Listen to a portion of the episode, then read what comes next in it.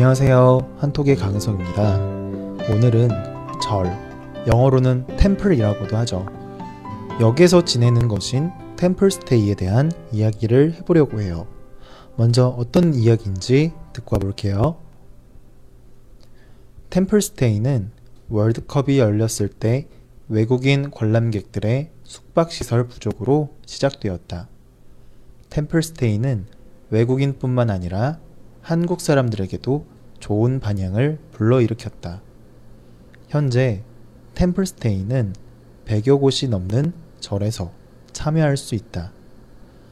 봄철을 맞이하여 특별한 체험을 하고 싶은 사람들과 자연에서 휴식을 취하고 싶은 사람들이 많이 찾고 있다. 한국의 절에서 지내면서 스님들의 생활을 체험도 하고 자연과 가까운 곳에서 휴식을 취하는 템플스테이를 많은 사람들이 하고 있다. 라는 글이었습니다. 월드컵 이전에도 템플스테이가 있긴 했었지만 지금의 시스템 같진 않았어요.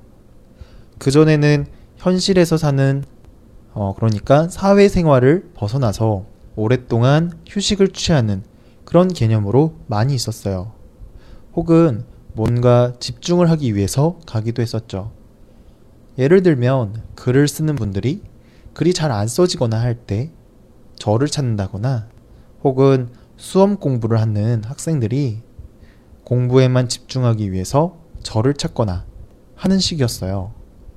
그런데 2002년 월드컵 때 갑자기 많은 외국인들과 관광객들이 몰리게 됐는데 그때 숙박시설들이 많이 부족해져서 그것을 계기로 음 그러니까 그것이 시작으로 지금의 템플스테이가 된 것 같아요. 장기적으로 머무는 게 아니라 단기적으로 그러니까 하루 이틀만 지낼 수도 있게 된 거죠. 월드컵을 계기로 사람들에게 굉장히 좋은 반응이 많이 생기자 여러 가지 프로그램을 추가로 만들어서 많은 사람들이 찾을 수 있게끔 했어요. 절에서 생활하는 것은 자신의 수련, 그러니까 훈련을 하는 것인데 그런 것들을 같이 해보기도 하고 보통 이런 절들이 자연 속에 있는 경우가 굉장히 많아서 사회를 벗어나 힐링을 한다고 하나요? 정신을 회복하고 휴식을 취할 수 있게 하는 그런 프로그램도 만들게 되었어요. 오랜 역사 동안 불교는 한국 사회에서 많은 영향을 주었었어요. 하지만 사실 지금은 한국에서 불교라는 종교가 사람들에게 많은 영향을 끼치는 종교는 아니에요. 특히 젊은 사람들이 가까이 하기에는 좀 많이 힘든 그런 종교예요.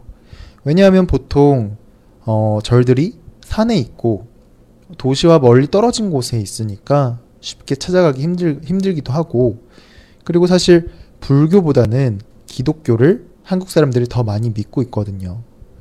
그런데 이런 템플스테이를 통해서 많은 사람들이 체험을 하러 오고 휴식을 취하러 찾아오게 되니까 이제는 불교에 대한 인식이 예전과는 달리 많이 긍정적이게 된 것 같아요. 그래서 이런 좋은 그래서 이런 좋은 인식들도 많이 생기고 그래서 처음에는 30여 군데밖에 안 했던 템플스테이가 이제는 100여 곳이 넘는 사찰 그러니까 절에서 템플스테이를 진행하게 되었다 라는 그런 내용이었어요. 네. 이제 어떤 내용인지 이해했으니까 반복해서 다시 듣고 와보도록 할게요. 템플스테이는 월드컵이 열렸을 때 외국인 관람객들의 숙박시설 부족으로 시작되었다. 템플스테이는 외국인뿐만 아니라 한국 사람들에게도 좋은 반향을 불러일으켰다. 현재 템플스테이는 100여 곳이 넘는 절에서 참여할 수 있다. 봄철을 맞이하여 특별한 체험을 하고 싶은 사람들과 자연에서 휴식을 취하고 싶은 사람들이 많이 찾고 있다. 템플스테이는 월드컵이 열렸을 때 외국인 관람객들의 숙박시설 부족으로 시작되었다. 템플스테이는 외국인뿐만 아니라 한국 사람들에게도 좋은 반향을 불러일으켰다. 현재 템플스테이는 100여 곳이 넘는 절에서 참여할 수 있다.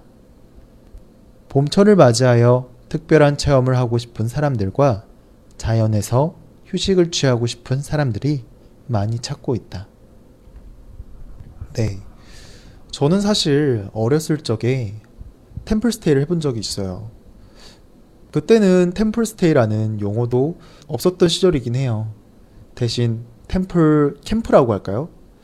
초등학생 시절이었던 것 같은데 어린이 캠프로 절에서 어, 일주일 정도 지냈던 기억이 있어요. 너무 어렸을 적의 일이라서 정확히 잘 생각은 안 나는데요.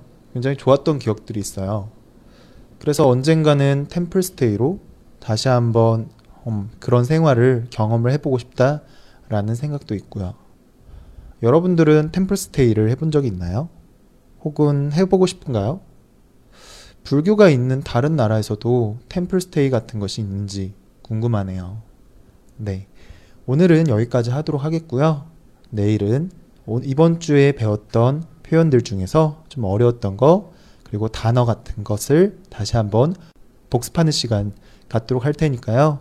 만약에 모르는 게 있다면 꼭 말씀해 주시면 감사하겠습니다. 네, 오늘도 고생 많으셨어요. 내일 뵙겠습니다.